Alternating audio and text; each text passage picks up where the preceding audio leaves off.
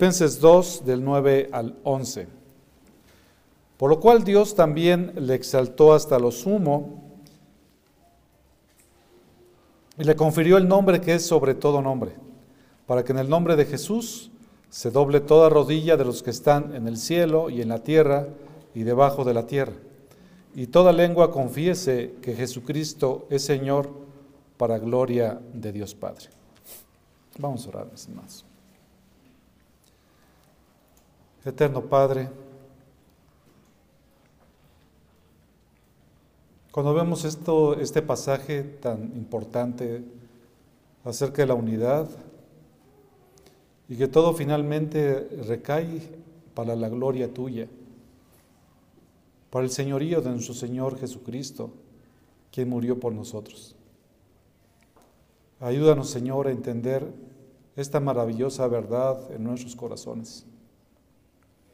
Gracias, Padre, porque a través de la obediencia y la humildad de nuestro Señor y Salvador Jesucristo, es que ahora tú nos has concedido gracia, nos has concedido fe nos has concedido el creer en ti a aquellos que tú has apartado desde antes de la fundación del mundo. Que tu Santo Espíritu, Dios, abra nuestro entendimiento, nuestros corazones, para que podamos recibir esta palabra en humildad y también en obediencia. Gracias te damos en el nombre de Cristo Jesús. Amén.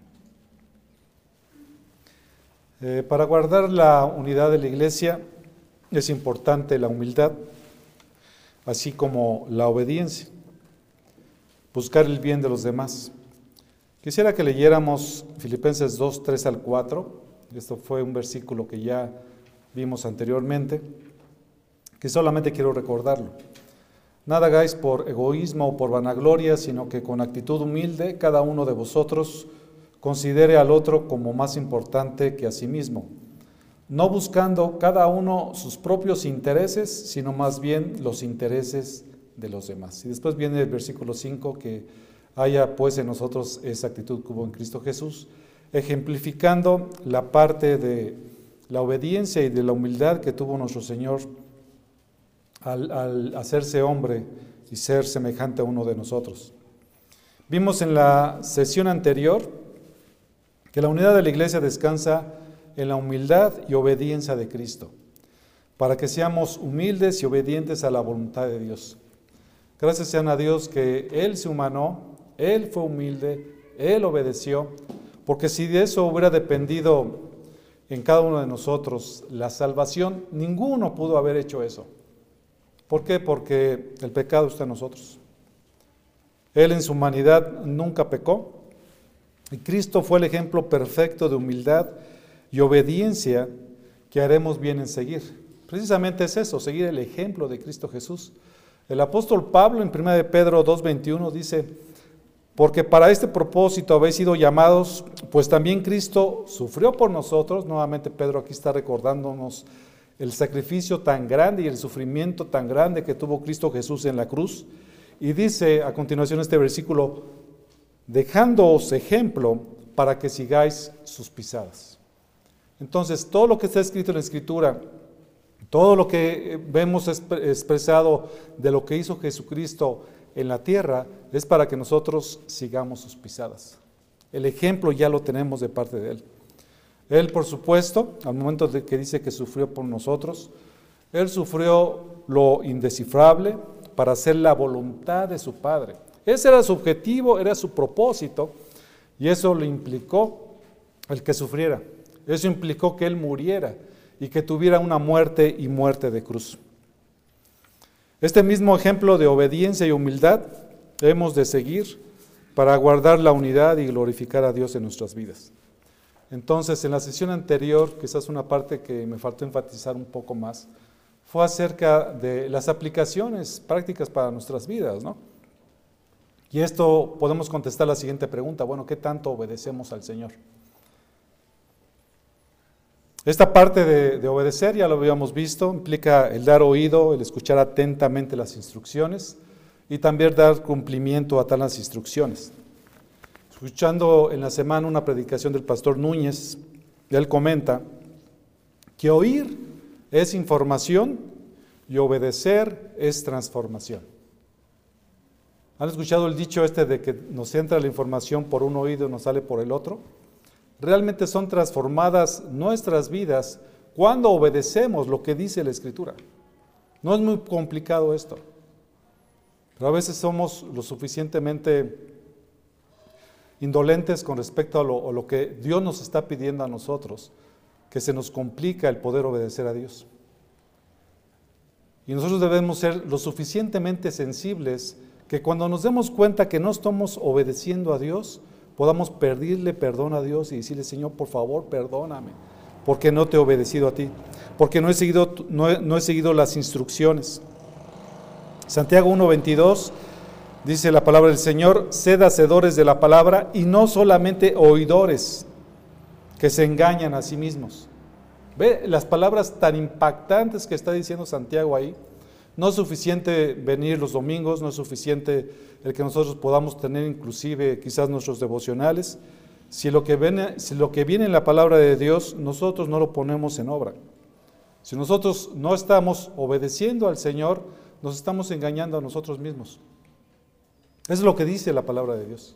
Y eso nos invita a todos a estar atentos qué es lo que está diciendo y si realmente estamos siguiendo las, las pisadas del Señor Jesucristo. El, cristianismo que muchos, que se está viendo mucho en el mundo, es un cristianismo tan light, tan ligero, que las personas no están dispuestos a entregar y obedecer realmente sus vidas al Señor Jesucristo, a Dios mismo, ni entender siquiera qué es lo que dice su bendita palabra acerca de las cosas que deberíamos de seguir. Por eso es que aquellos que hacen su palabra, como bien dice aquí el, pastor Núñez, habla que cuando nosotros obedecemos, no solamente oímos, es cuando tenemos la transformación y eso vemos en la palabra del Señor. Queremos avanzar en nuestra vida espiritual, tenemos que obedecer a Dios, tenemos que atender a lo que dice la palabra de Dios. Eso por el lado de la obediencia, ¿qué tanto nosotros estamos obedeciendo las instrucciones de parte del Señor? ¿Qué tanto, yo sé que hemos comentado mucho la parte acerca de las interacciones familiares, yo creo que mucho tiene que ver con eso, este, qué tanto obedecemos a lo que Dios nos dice a nosotros como padres, ¿no? Que debemos amar a nuestras esposas, que debemos educar a nuestros hijos en el temor del Señor, y a las esposas, pues que tienen que respetar y obedecer a sus, a sus padres. A los hijos lo que tienen que hacer es obedecer. Entonces, a sus padres y sujetarse a ellos. Y hablando de los hijos, es increíble lo que estamos viviendo ahora, que los hijos, los jóvenes ya están haciendo lo que quieren. Y eso es, no es otra cosa más que el no considerar a Dios en sus vidas. Entonces, cuando alguien es tan soberbio en esa parte, por supuesto van a venir consecuencias. Entonces es triste de repente ver a nuestros hijos cómo se desvían de la palabra del Señor, no les interesa la palabra del Señor, y lo que va a suceder es que van a sufrir mucho. Y eso lo podemos ver muchos padres y eso nos duele profundamente en el corazón. Pero finalmente quien hace la obra en nuestros hijos es el Señor.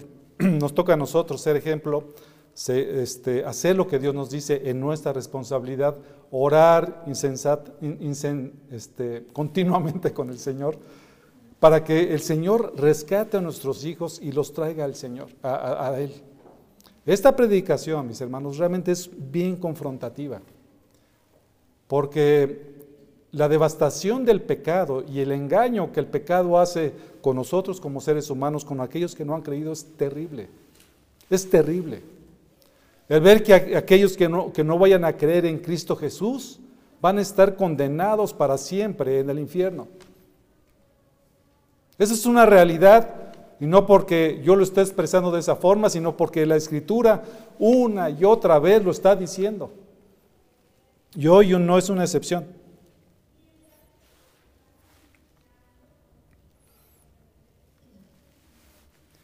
Hablando la parte de la humildad, esta, la parte de la humildad toma la forma de desprendimiento e interés por el beneficio de los demás. Y por supuesto, hace dos semanas veíamos esta parte de cómo Cristo se, fue humilde ¿no? y se desprendió totalmente por amor a nosotros.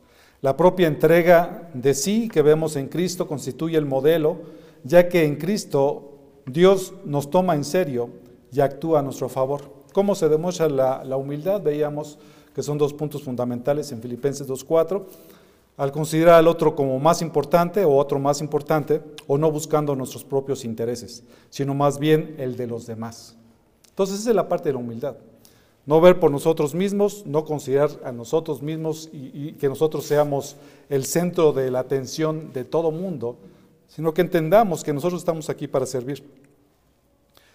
Cito nuevamente al pastor Núñez en una de sus predicaciones y él decía, la humildad es el terreno donde todas las virtudes crecen. En la humildad crece el amor, crecen las relaciones, crece el perdón, la empatía, crece la sumisión a las autoridades. Y es cierto, cuando nosotros somos humildes, cuando vemos por los demás, todo eso empieza a crecer y podemos realmente avanzar. Porque muchas veces los matrimonios estamos tan atorados en ciertas circunstancias? Es por eso mismo, es falta de humildad, es demasiado orgullo. Entonces, esto que dice a él es, esa humildad es el terreno donde todas estas virtudes crecen. Hay que ceder, muchas veces hay que ceder, muchas veces hay que perdonar. ¿Cuántas veces hay que perdonar? 70 veces 7. ¿Cuánto es esto? Todo el tiempo es lo que dice la Escritura. No es porque sea un número en particular, sino porque es una situación que continuamente debemos de hacer en nuestras vidas. Ay, pastores, que ya perdoné aquí a a, mi mujer, hablando, de, hablando de, nosotros como hombres, creo que nunca había dicho eso. ¿eh? Normalmente a quien, quien nos perdona son las mujeres a nosotros. Pero las veces que sean necesarias, no nos cansemos de eso. Es importante saber qué Dios nos está pidiendo a nosotros y tenemos que desgastarnos en obedecer a Dios, en ser humildes. Si somos orgullosos, vamos a tener consecuencias. Hoy, el día de hoy, veremos que eh, Dios exaltó a Jesucristo para que nosotros como iglesia, unidos, le adoremos y confesemos que es Señor para la gloria de Dios. Esta parte es muy importante, lo que vamos a ver, todo es importante en la palabra del Señor. Es por eso que en esta mañana le puse como nombre a la predicación, unidos para la gloria de Dios. Y veremos tres puntos. El primero es, unidos para la gloria de Dios, mediante la exaltación de Cristo. Filipenses 2.9 dice, por lo cual Dios también le exaltó hasta lo sumo y le confirió el nombre que es sobre todo nombre. Este versículo inicia por lo cual. Esta es una conjunción que también se puede traducir por lo tanto este, y denota una deducción lógica acerca de lo que se dijo anteriormente. ¿Qué se dijo anteriormente? Que Cristo fue obediente hasta la muerte y muerte de cruz, y por cuanto hizo esto, Dios también le exaltó hasta lo sumo.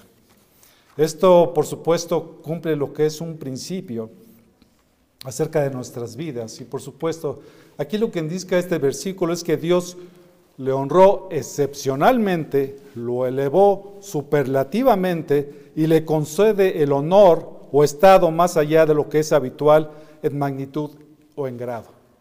No hay, no, no hay algo más grande, no hay una mayor exaltación que lo que el Padre hizo con Jesucristo. Y todo eso fue porque fue obediente al Padre.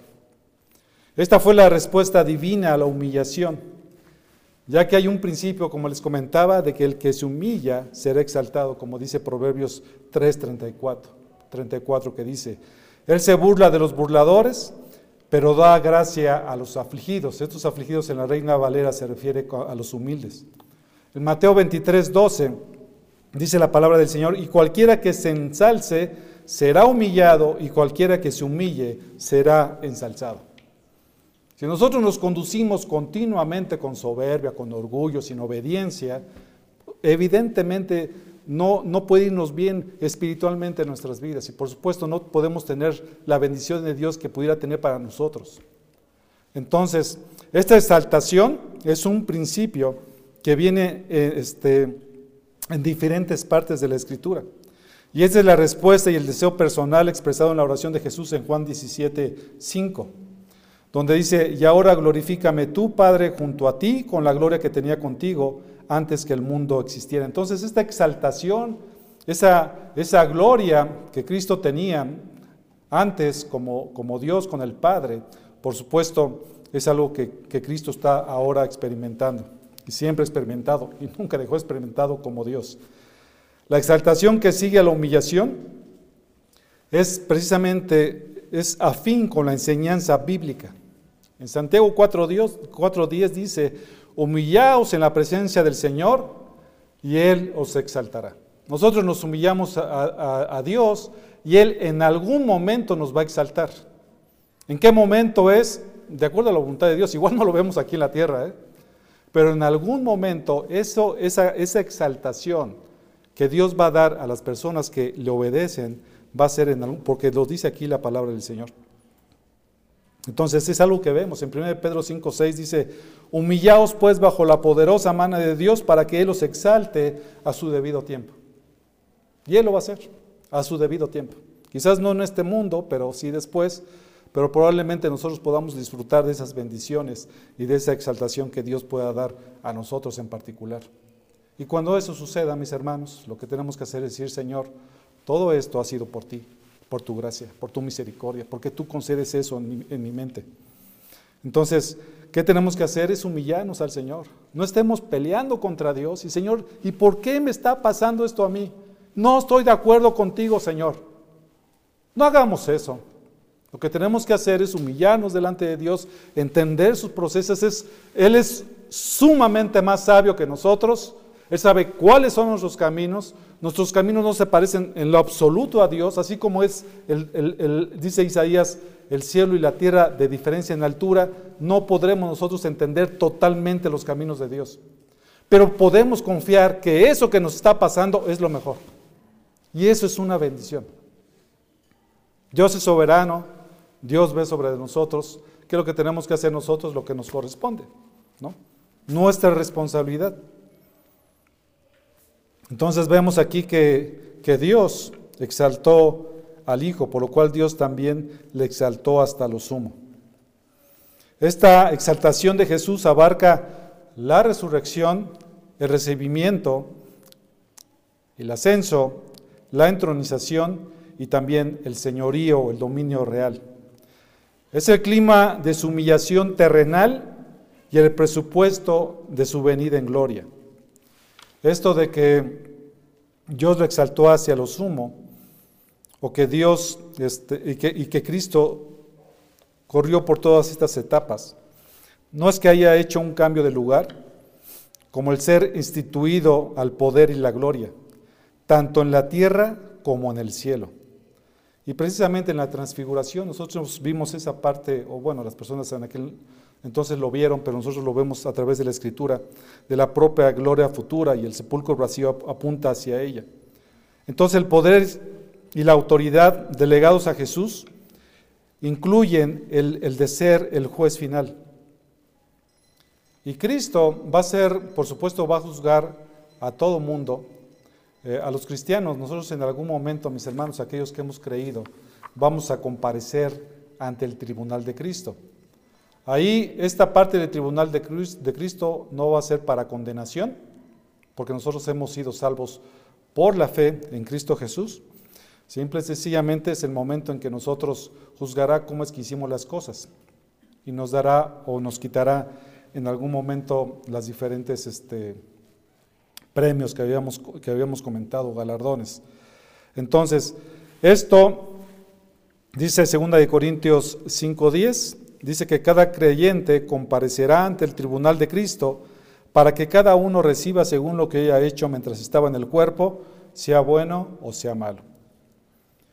De un modo que resulta incomprensible para la mente humana, es lo que vamos a ver ahora. Porque finalmente nuestro Señor Jesucristo a nosotros vamos a comparecer ante el tribunal de Cristo, pero también será el juez para aquellos que no creyeron en Él. Cristo vino, se humanó, se hizo como uno de nosotros y ascendió. Platicando con mi esposa hoy en la mañana, le dije, bueno, y ahorita Cristo, ¿cómo es?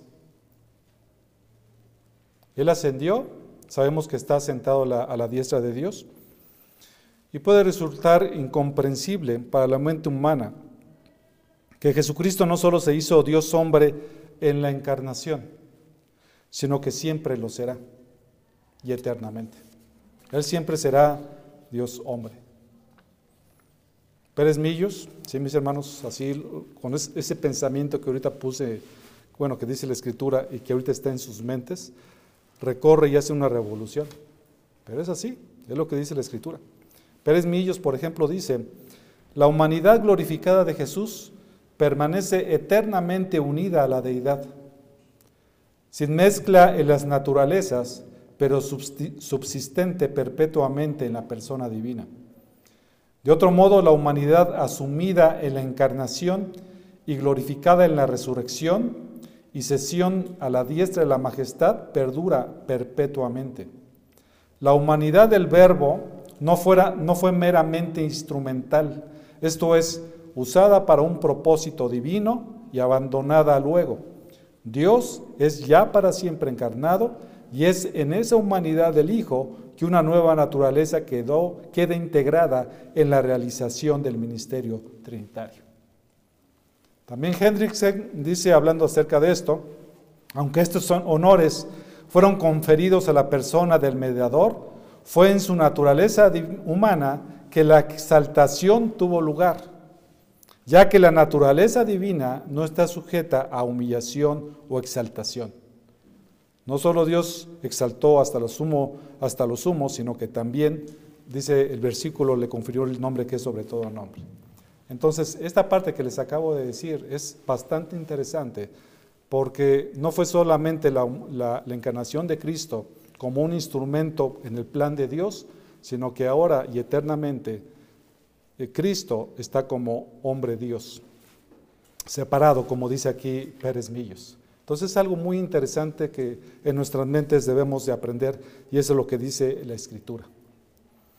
Entonces, continuando con el versículo, dice que le confirió el nombre que es sobre todo nombre. Y este que le confirió significa que Dios le dio libremente, le dio algo como muestra de buena voluntad benéfica hacia alguien, en este caso hacia Cristo. Y este, este término de confirió está vinculado al término de gracia. También se usa este término de confirió, por ejemplo, en Romanos 8:32, que dice la escritura, el que no eximió ni a su propio Hijo, sino que lo entregó por todos nosotros, ¿cómo no nos concederá también con Él todas las cosas? Esta parte de cómo no nos concederá, aquí está la parte de, esta parte de, de confirió, también con Él todas las cosas, es una cuestión de gracia. Pero ¿qué fue lo que le confirió? ¿Qué fue lo que le dio el Padre a Jesucristo? Un nombre que es sobre todo nombre. ¿Y por qué es importante el nombre? Quizás por eso nosotros ponemos atención y, tomamos algún tiempo, bueno, ¿cómo le voy a llamar a mi hijo? ¿No? Y después de mucho no pensar, le decimos, bueno, le voy a poner Nepomuceno. Creo que nadie se llama así, espero, si no, discúlpeme por favor. ¿no? Yo creo que somos cuidadosos en saber qué nombre le vamos a poner. Yo tengo un amigo, espero, no sé si me vayas a escuchar, discúlpame, su nombre es Fortunato. Viene en la escritura, ¿no? Pero es raro el nombre. Una vez cuando estábamos haciendo una práctica profesional, creo que estábamos en Tampico, en, no, me acuerdo en qué, no sé en qué refinería pues, o planta petroquímica, llegamos, no fue, fue en, fue en, en, es una planta que hace ahí, este, ¿qué hace ahí? Amoníaco, creo, sí, amoníaco. Entonces llegamos y, una señorita le preguntó, bueno, ¿y cómo te llamas? Le preguntó a él, me llamo Fortunato. No, no, no, ya en serio, ¿cómo te llamas? No, así me llamo Fortunato. Pero ¿saben qué es lo importante de todo eso? Ustedes no lo conocen. Pero ahorita yo tengo en mi mente su, cara. Y él es Fortunato. O sea, él, no le queda ni Luis, ni Hugo, nada, nada. Él le queda Fortunato y él es Fortunato. Entonces, el nombre es algo realmente importante, ¿no? Acerca, muchas veces nos define como personas. Entonces, esta parte de que Dios le confirió un, nombre, es, es, por supuesto hablando del Señor Jesucristo, es, y hablando acerca de los nombres en general, es creer en el nombre de alguien, es tener confianza en que el nombre de la persona, más bien en el sentido de un título, se lleva legítimamente y codifica lo que la persona realmente es. Y eso a veces nuestra, nuestra mente empezamos a, relacionar esto. Yo no he conocido a nadie que se llame Judas. ¿Ustedes sí? ¿No? Porque hay en, nuestro, no, en nuestra mente una relación con Judas. En Estados Unidos, por ejemplo, las personas allá no se llaman Jesús. Cuando yo he platicado con personas de Estados Unidos, y aquí no me dejarán mentir mis hermanas que son de por allá, es raro, casi nadie se llama así. Dice, ¿te llamas Jesús? Y ya me empiezan a decir así en el trabajo Jesús. Pero el nombre de Jesús realmente no es un nombre bien común porque es un nombre demasiado grande. Y es cierto, es un nombre demasiado grande. Entonces, esta parte del nombre en la antigüedad no era una simple etiqueta, sino parte de la personalidad de quien lo llevaba. Los nombres propios establecen la identidad. Y así se puede decir, por ejemplo, ustedes recordarán a Nabal en 1 Samuel 25, 25. Nabal era un hombre pues, malo. Y dice la escritura en el primer libro de Samuel 25, 25. Ruego a mi Señor que no haga caso a este hombre indigno. ¿Qué es lo que estaba pasando? David, después de que se muere Samuel, hace incursiones en el desierto, estaba con su gente, evidentemente tenía necesidades, y David en algún momento había cuidado a los rebaños de Nabal. Entonces le dijo a sus siervos, vayan por favor con Nabal y díganle que nos ayude, ¿no? Y Nabal no quiso. Entonces ahí este, su esposa fue la que la que estuvo platicando con David, porque ya David venía con todo su ejército a acabar con su familia. Entonces aquí vemos a su esposa diciéndole a, a David, ruego a mi Señor que no haga caso a este hombre indigno, Nabal, porque conforme a su nombre, así es, se llama Nabal y la insensatez, eso es lo que significa Nabal, insensato, está con él. Mas yo tu sierva no vi a los jóvenes que tú que tú, enviaste, que, tú, mi Señor, enviaste. Entonces, en la parte del Antiguo Testamento específicamente, lo que significaba el nombre era algo muy importante. Que según se llame un nombre, así será. Y se dan etimologías para nombres, por ejemplo, a Eva, ¿se acuerdan ustedes? A Caín mismo, a Noé, eh, a Babel, por ejemplo. Y el nombre puede expresar la persona entera o un rasgo específico de la persona. Y en cuanto a Dios, por supuesto, conocer el nombre de Dios también es muy importante en el Antiguo Testamento y se identifica como el yo soy. Dios revela su nombre a Abraham y también a Moisés. Y en cuanto a Dios, conocer el nombre de Dios es importante en el Antiguo Testamento. El nombre que Dios le confirió a Cristo Jesús es un nombre que es sobre todo nombre. Cuando se usa la palabra sobre todo, requiere el sentido más exaltado, el sentido más excelente o glorioso como el eterno mismo. Y entonces la pregunta viene a nuestra mente, ¿y cuál es ese nombre que Dios le confirió a Jesús? La respuesta a esta pregunta lo vamos a ver un poquito más adelante. Veremos ahorita por lo pronto el siguiente punto, donde eh, estamos unidos para la gloria de Dios mediante la oración, mediante la adoración de Cristo. Versículo número 10. Para que todo, para que al nombre de Jesús se doble toda rodilla de los que están en el cielo y en la tierra y debajo de la tierra. ¿Cuál es la intención? ¿Cuál es el propósito? Para que unidos adoremos a Cristo.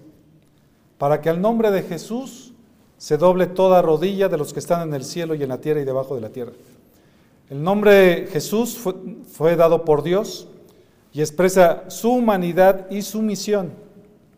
Implica el Dios con nosotros. Algunos comentaristas consideran que ese nombre que sobre todo nombre es Jesús. Sin embargo, Jesús fue el nombre, como comentamos hace un momento, que expresa su humanidad y su misión. Entonces, hay algunos que, dicen que ese nombre, que es sobre todo nombre, es el nombre de Jesús. Y por supuesto, cuando se nombra el nombre de Jesús, es algo importante. Y cuando se nombra el nombre de Jesús, se debe de doblar toda rodilla de los que están en el cielo y en la tierra y debajo de la tierra. Por eso es que el nombre de Jesús impacta tanto a las personas. Puedes hablar de Mahoma, puedes hablar del filósofo más grande, del famoso Nietzsche, que era este, ateo y no hay ningún problema. pero hablas del nombre de Jesús y enseguida viene el ataque. Y eso no debería de ser así. Porque las personas cuando escuchan el nombre de Jesús deberían de tener una actitud de, de, adoración a Cristo, de reconocimiento de Cristo por todo lo que hizo. Porque el nombre de Jesús es importante, porque Él es nuestro Salvador, porque Él fue el que sufrió en nuestro lugar. Y cuando escuchemos el nombre de Jesús, es que nosotros deberíamos estar en una, en una actitud de adoración a nuestro Dios. Por eso es tan importante, mis hermanos, cuando venimos a la iglesia, venimos a adorar a Dios. Venimos a, darle la gloria a Cristo Jesús, que es nuestro Señor. Y eso debe estar en nuestra mente. Cuando venimos aquí, tenemos que estar conectados y, y venir y decir, Señor, aquí estamos para glorificarte a ti en medio de la congregación que eso es hermoso, es hermoso el poder estar juntos. Por eso es que a veces les decimos cuando estamos orando a Dios en el nombre de Cristo Jesús, les decimos ahí en la entrada, espéreme tantito hermana, por favor. Porque lo que estamos haciendo aquí adentro, estamos teniendo comunión con Dios y merece reverencia, no a nosotros, sino a Dios mismo. Igualmente en las alabanzas, igualmente con la palabra del Señor. Cuando es expuesta la palabra del Señor, nosotros debemos que considerar qué es lo que estamos diciendo, qué es lo que se está repitiendo de la palabra, porque es su palabra. Y eso merece para nosotros reverencia. ¿Qué significa esto de que se doble toda rodilla? Es, es una señal de respeto a los superiores. Y del Señor, por ejemplo en Filipenses 2.10, como acabamos de leer. Es un gesto que implica una súplica un, abajamiento, dice aquí en, en lo que pude investigar, y también adoración y sujeción. El nombre de Jesús nos debe de llevar a una adoración a nuestro Dios, a reconocerle. Implica un reconocimiento. Cuando nosotros doblamos la rodilla delante de Él, es porque estamos reconociendo que Él es nuestro Señor, que Él es nuestro Dios, que Él es Jesús y merece toda adoración cuando se, cuando se nombra este, este nombre de Jesús. Es para reunirse e invocar el nombre del Señor Jesús como una congregación cristiana, como dice 1 Corintios 5:4. En el nombre de nuestro Señor Jesús, cuando vosotros estéis reunidos y yo con vosotros en espíritu, con el poder de nuestro Señor Jesús. Por supuesto, aquí Pablo está tratando un tema bastante delicado dentro de la iglesia de Corinto, pero lo que quiero que apuntemos aquí es esa parte de la importancia de cuando estemos reunidos, lo que tiene que haber en nuestras mentes y en nuestros corazones. No tomarlo a menos, no tomarlo a menos. Yo sé que cuando estamos predicando la palabra del Señor y especialmente de repente puede suceder, si de repente nuestra, nuestra voz es así como muy planita, que durmamos a las personas. Aquí nadie se me ha dormido. Que levante la mano el que se durmió, ¿no? Pero realmente tendríamos que luchar en contra de eso, hermanos, y poner la atención necesaria de lo que estamos diciendo aquí nosotros, de lo que se está exponiendo la palabra del Señor. Algo que he notado, y es algo, es algo que sucede, y, yo experimenté, mis hermanos, ¿eh? y también a nuestros amigos que nos acompañan. Antes de yo leer los primeros capítulos de la Biblia, hace treinta y tantos años que el Señor me rescató, no pasaba de Génesis 1 y ya estaba dormido y no entendía absolutamente nada. Me acuerdo que en algún momento me invitaron a una iglesia, pregúntenme de qué hablaron ahí, no me acuerdo en lo absoluto. Y yo no sé, pero sucede este fenómeno de que a veces los invitados se quedan dormidos bien rápido.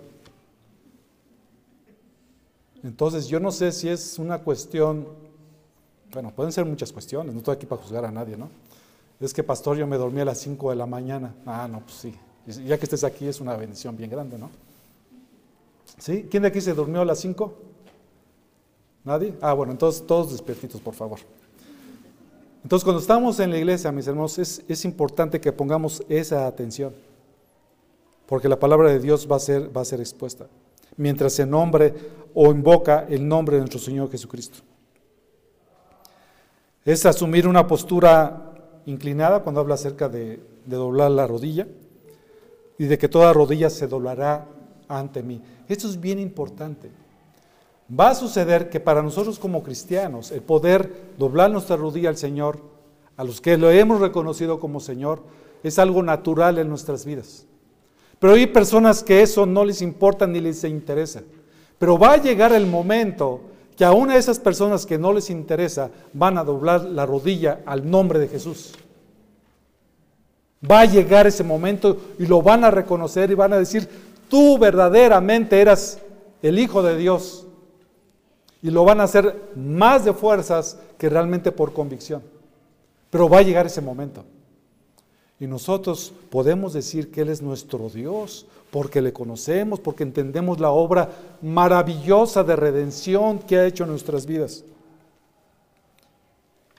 Y ese reconocimiento de Dios, como por ejemplo viene en Romanos 14 del 10 al 11. Si quieren búsquenlo mis hermanos, por favor. Romanos 14 del 10 al 11. Que este pasaje en el Nuevo Testamento hace eco de un pasaje del Antiguo Testamento que ahorita también vamos a leer. Romanos 14 del 10 al 11. Pero tú, ¿por qué juzgas a tu hermano? O también tú, ¿por qué menosprecias a tu hermano? Porque todos compareceremos ante el tribunal de Dios. Aquí viene el tribunal de Dios, el tribunal de Cristo. Porque Cristo está, vivo yo, dice el Señor, que ante mí se doblará toda rodilla y toda lengua alabar a Dios. Esto tiene que ver con respecto a Dios, con respecto al Señor. Y en el Antiguo Testamento les comentaba hace eco de estas palabras en Isaías 45, 23.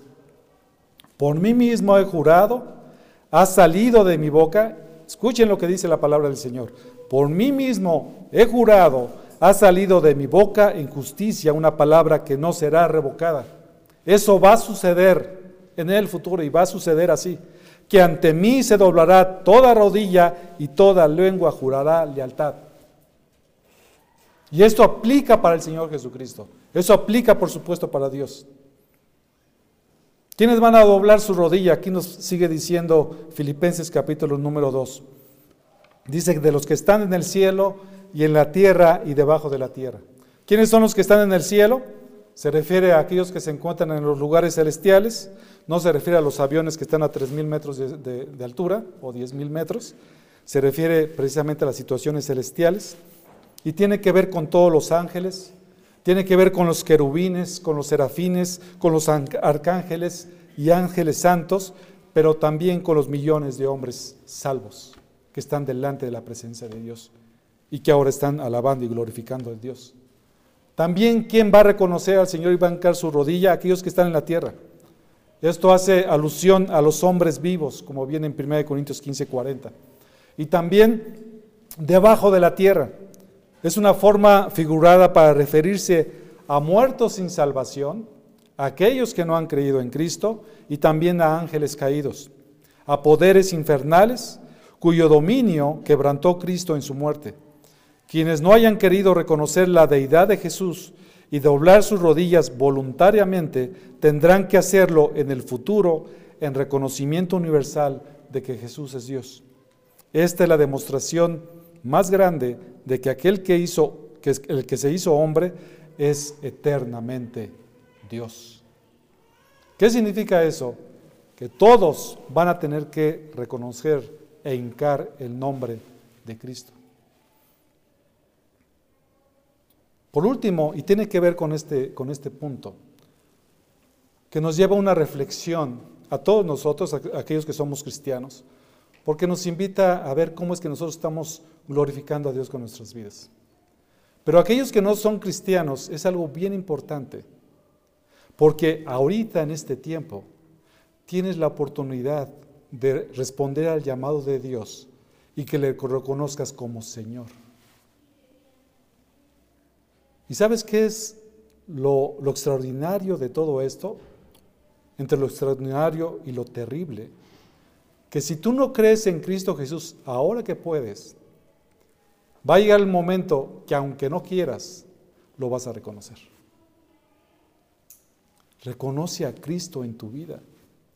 Esto que dice aquí, que dice Dios que juró, es porque va a suceder. Esto debería de ser que tu cuerpo, todo tu ser, se estremezca ante esta posible noticia de que en algún momento, si tú no crees, finalmente lo vas a hacer, pero ya va a ser demasiado tarde. Aún hay tiempo, hoy es el día de la salvación, dice la palabra del Señor. Reconoce a Cristo como Señor en tu vida. Obedece a Cristo, sé humilde, humíllate delante de Él. Dile, Señor, por favor, te necesito. Reconozco todo eso que tú entregaste por mí, cómo sufriste en la cruz, cómo te encarnaste y te humillaste y fuiste obediente hasta la muerte para que tú me pudieras salvar. Por último, en esta parte de Filipenses 2, somos unidos, estamos unidos para la gloria de Dios mediante la confesión del señorío de Cristo, que es lo que le estaba comentando. Filipenses 2, versículo 11. Y toda lengua confiese que Jesucristo es Señor para gloria de Dios Padre. Para gloria de Dios Padre. Y toda lengua. Esta palabra tiene diferentes connotaciones, por supuesto. Pero aquí en Filipenses 2.11, la lengua vista en términos de, se usa en términos de personas, este, utilizándolo como cada idioma, y cada idioma, el lenguaje pues tiene que ver con, con cada persona el idioma, y cada idioma como cada persona, independientemente del idioma que persiga. Entonces, cuando dice que toda lengua realmente se refiere a todo mundo, a todo lo que ha sido creado. Y toda lengua confiese declare abiertamente en reconocimiento, es decir, la misma cosa respecto a la confesión. ¿Qué es lo que se va a confesar? Que Jesucristo es Señor. Eso es lo que se va a confesar. Todo ser creado confesará que Jesucristo es Señor. Y aquí Pablo expresa ese nombre que es sobre todo nombre y es Señor. Jesús es Señor. Es alguien que está en posición de autoridad es el Señor y es el amo. Entonces, si nosotros le llamamos a Él Señor, y no hay nadie que no sea cristiano que no le llame Señor, es porque estamos sometidos a nuestro Dios, estamos sometidos a Cristo y estamos dispuestos a seguirle. Pase lo que pase. ¿Y cuántos faltos estamos ahí, hermanos? Hay tantos imperativos, tantas instrucciones que nos da la palabra del Señor que, a veces no hacemos, tan, no hacemos caso, no invade nuestra mente, nuestro corazón. Que eso nos debe de mover a decir, Señor, por favor, por favor, perdóname, porque hoy no pude leer tu palabra. Perdóname, Señor, porque hoy no oré. Perdóname, Señor, porque hoy no hice lo que sabía que era correcto delante de ti. Perdóname, Señor, porque hice cosas que no son agradables delante de ti. Tenemos que ser sensibles a eso, guardar nuestros corazones y cuando nos equivoquemos, porque todos nos equivoquemos, ir con nuestro Señor y decir, Señor, por favor, perdóname. Él es fiel y justo para perdonarnos, dice 1 de Juan, ¿no? Y limpiarnos de toda maldad. Aquellos que somos sus hijos podemos ir a nuestro Padre y decirle, por favor, Señor, límpiame de toda maldad. Quiero ser más como tú. Quiero ser obediente a tu voz.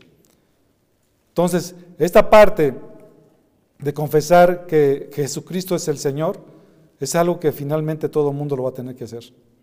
Porque el nombre exaltado que recibe nuestro Señor Jesucristo es Señor, lo cual denota igual divinidad, es decir, el mismo Dios. Por eso Jesús es Señor de señores. A revelar el dominio divino es también Rey de, rey de Reyes, como dice Apocalipsis 19, 16. La unidad de naturaleza y nombre se puede también ver en Apocalipsis 19:13 y en Juan 1:1. Solo Él conoce su propio nombre en el sentido de que solo Él conoce la plenitud de su relación con Dios. Cristo Señor, Cristo es Dios mismo, Dios mismo, y demanda de sus hijos obediencia. Y la demanda de nosotros no como obedecen los demonios, sino realmente con un corazón sincero. Los demonios creen y tiemblan, dice Santiago, ¿no? Cuando Cristo estuvo en la tierra, ¿se acuerdan con el endemoniado Gadareno? Que le dijo, aquí has venido aquí. O sea, enseguida cuando Cristo dio la orden, lo que hizo fue que toda esa manada o toda la parte de los cerdos se, este, se, se despeñó, gracias. Obedeciendo, o sea, pero lo obedecen por temor, lo obedecen por miedo, porque saben perfectamente qué Dios puede hacer con ellos. A veces la gente es tan insensible que no se da cuenta que realmente cuando toman el nombre de Dios en vano, no consideran a Dios en su corazón, no saben con quién se están metiendo. Es el Dios creador de los cielos y de la tierra. Dice en 2 de Pedro 3:10 que en un momento Él va a desaparecer todo lo que existe creado. Tal es nuestro Dios, nuestro Dios santo.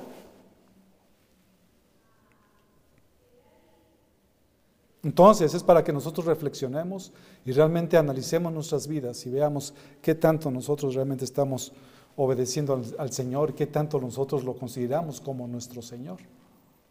Es algo fuerte, mis hermanos, esto, pero realmente nos, nos confronta.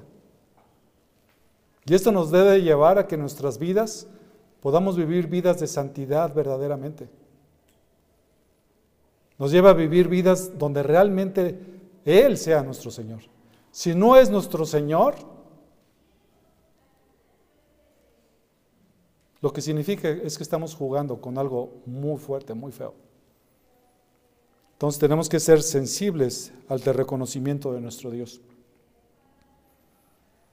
Esta palabra de, de, Señor viene del griego curios y solamente se aplica exclusivamente a Jesús en este sentido como Dios.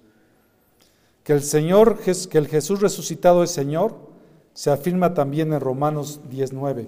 Vamos para allá, para Romanos 19, donde les nuevamente tomamos esta, esta parte tan importante acerca de lo importante que es reconocerle como el Señor. Hay muchas personas que, y de hecho al inicio de mi fe cristiana, estaba una doctrina muy fuerte, yo creo que quizás esto no haya cambiado. Hay algunos que hayan dicho, pues tú recibe a, Jesús como Salvador y ya como Señor viene después. ¿Sí lo han escuchado eso? Y eso no es, eso no es así. Cuando tú crees en, en Cristo Jesús como tu Salvador es porque estás creyendo en Él como Salvador, como Señor también. Dice Romanos 10:9 que si confesares con tu boca a Jesús, ¿cómo? Por Señor, no estoy leyendo la Biblia de las Américas, ¿cómo que se confiesa a Cristo como Señor de tu vida?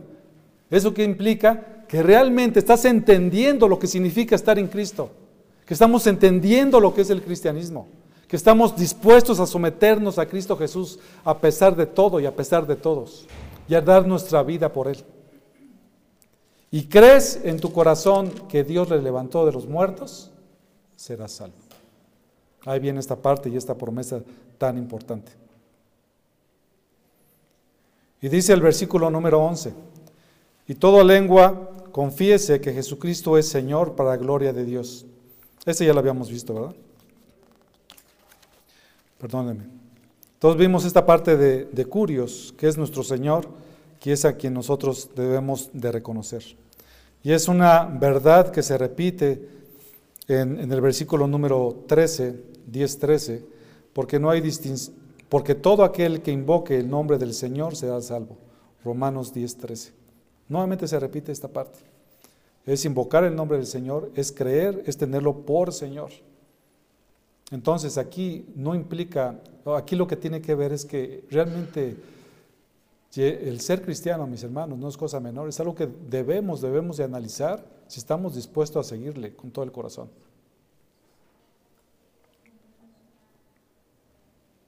Compañero de trabajo, de repente ya saben que se acercan para preguntarnos acerca del Evangelio. Entonces, les empezamos, yo creo que fue varias sesiones en las cuales él me estuvo preguntando. Y luego hasta me ponía en prueba, a ver, ¿en, dónde viene este versículo? Me leía el versículo, ¿no? A ver, encuéntralo. Así me ponía a prueba. De repente si él encontraba, de repente me iba a la concordancia, pues ahí no hay pierde. Pero lo importante de todo esto es cuando tú les empiezas a predicar acerca del Evangelio. Y a veces la gente responde, ¿tú sabes que eres pecador? Muchas veces te dicen que sí. Tú sabes que al momento de creer en Cristo Jesús y reconocerlo como tu Salvador puedes ser salvo. Y a lo mejor te pueden decir que sí. Pero cuando les dices y les explicas lo que implica ser verdaderamente cristiano, que implica totalmente dejarte en las manos de Cristo Jesús, estar sometido a su señorío, hacer lo que Cristo te dice a través de su palabra, entonces es cuando la gente lo piensa. Y esa fue la última vez que me preguntó algo.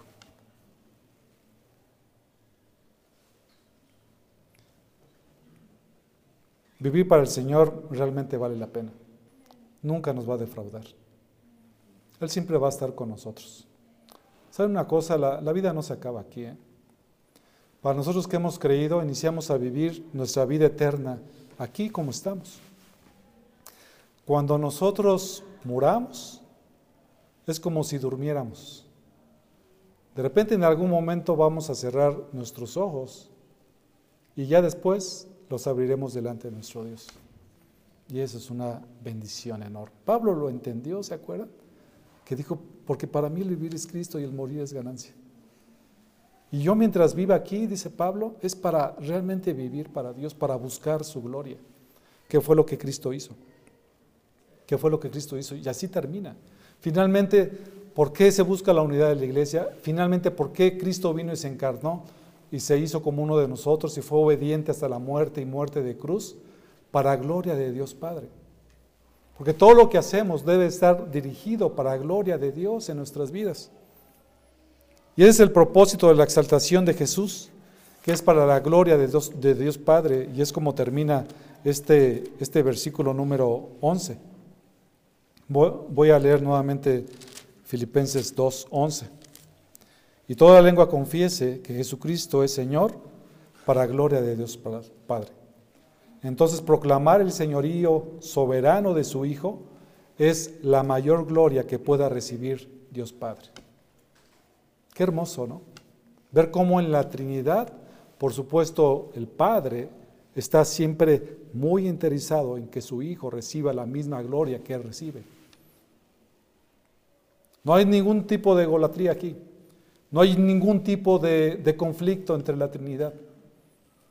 Génesis dice, entre el Padre y el Hijo existe la más íntima relación de amor. Cuando el Hijo es glorificado, el Padre lo es también y viceversa. Y cuando el Hijo es rechazado, el Padre lo es también y viceversa. Entonces, cuando aquellas personas no realmente están glorificando al Padre, no están glorificando al Hijo. Por eso es que es tan terrible el pecado de los testigos de Jehová, porque no están reconociendo en la segunda persona de la Trinidad la, deidad del mismo Jesucristo, cuando en la Biblia es tan clara. Mejor no entendemos muchas cosas, pero la Biblia lo afirma y dice que Cristo es Dios. Y aquí lo hemos podido ver a través de este pasaje. Y eso nos debe de mover a cada uno de nosotros a que reconozcamos al Señor Jesucristo y que sepamos que cuando eso lo hacemos nosotros, estamos glorificando igualmente al Padre. La mayor dicha del Padre y del Hijo es glorificarse mutuamente. Juan 5:23 dice, para que todos honren al Hijo, así como honran al Padre. El que no honra al Hijo, no honra al Padre que le envió. Eso nos debe llevar, hermanos, nuevamente a que nosotros estemos atentos de que todo lo que hagamos sea para honrar a la Trinidad, al Padre, al Hijo y al Espíritu Santo. Un solo Dios en tres personas diferentes. Padre no es el Hijo, el Hijo no es el Espíritu Santo, pero los tres conforman un solo Dios. Difícil de entender, pero lo creemos porque así viene la Escritura. En conclusión, Dios exaltó a Jesucristo para que unidos le adoremos y confesemos que es Señor para gloria de Dios. Dios exaltó a Jesucristo, Dios le dio un nombre que es sobre todo nombre, y toda la creación doblará su rodilla y reconocerá que Jesús es Señor. Y reconocer que Jesús es Señor es para gloria de Dios Padre. Glorifiquemos a nuestro Dios. Y una forma en que nosotros podemos glorificar a Dios, por supuesto, a través de todas estas predicaciones, es a través de seguir el ejemplo de Cristo Jesús, reconocerlo como nuestro Dios, someternos a Él, ser obedientes a su palabra y ser humildes delante de su presencia. Vamos a orar, hermanos. Eterno Padre,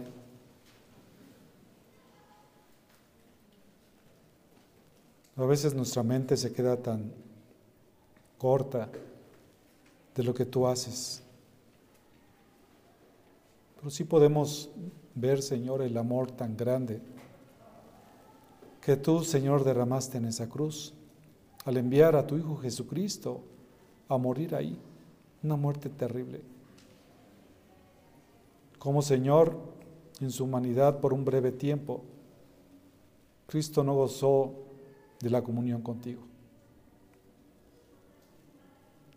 Pero hoy podemos venir delante de ti y confesar su nombre, confesar el nombre de Cristo como nuestro Señor. Y eso, Padre, a ti te trae la mayor gloria. Señor, por favor, perdónanos. Porque muchas veces, Dios, no obedecemos como tú lo deseas. No somos humildes, Señor, sino a veces somos tan soberbios. A veces una mirada, a veces una acción mínima que podamos tener con nuestros semejantes hace que pecamos, que pequemos en contra tuya, en contra de nuestros semejantes. Por favor, perdónanos. Y te ruego, Padre, que tú toques el corazón de aquellos que no te conocen, de aquellos que no te han reconocido como Señor en sus vidas. Lo que implica también reconocerte como Salvador, nuestro Señor Jesucristo y su obra. Que tu Santo Espíritu les convenza de pecado, de justicia y de juicio que entiendan que su pecado los va a llevar irremisiblemente a la muerte y si no se arrepienten será una muerte eterna. Señor, cuán glorioso es saber que nuestro bendito Salvador Jesucristo, en algún momento todo mundo lo reconocerá como Señor y como Dios.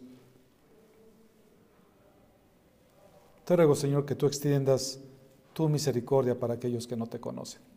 Por favor, Señor, ayúdalos. Ten misericordia, Dios, de ellos. Y a nosotros, Señor, guárdanos y que podamos siempre glorificar y bendecir tu nombre. Gracias te damos en el bendito nombre, en el poderoso nombre de nuestro Señor Jesucristo, en el nombre que es sobre todo nombre, nuestro Señor. Amén.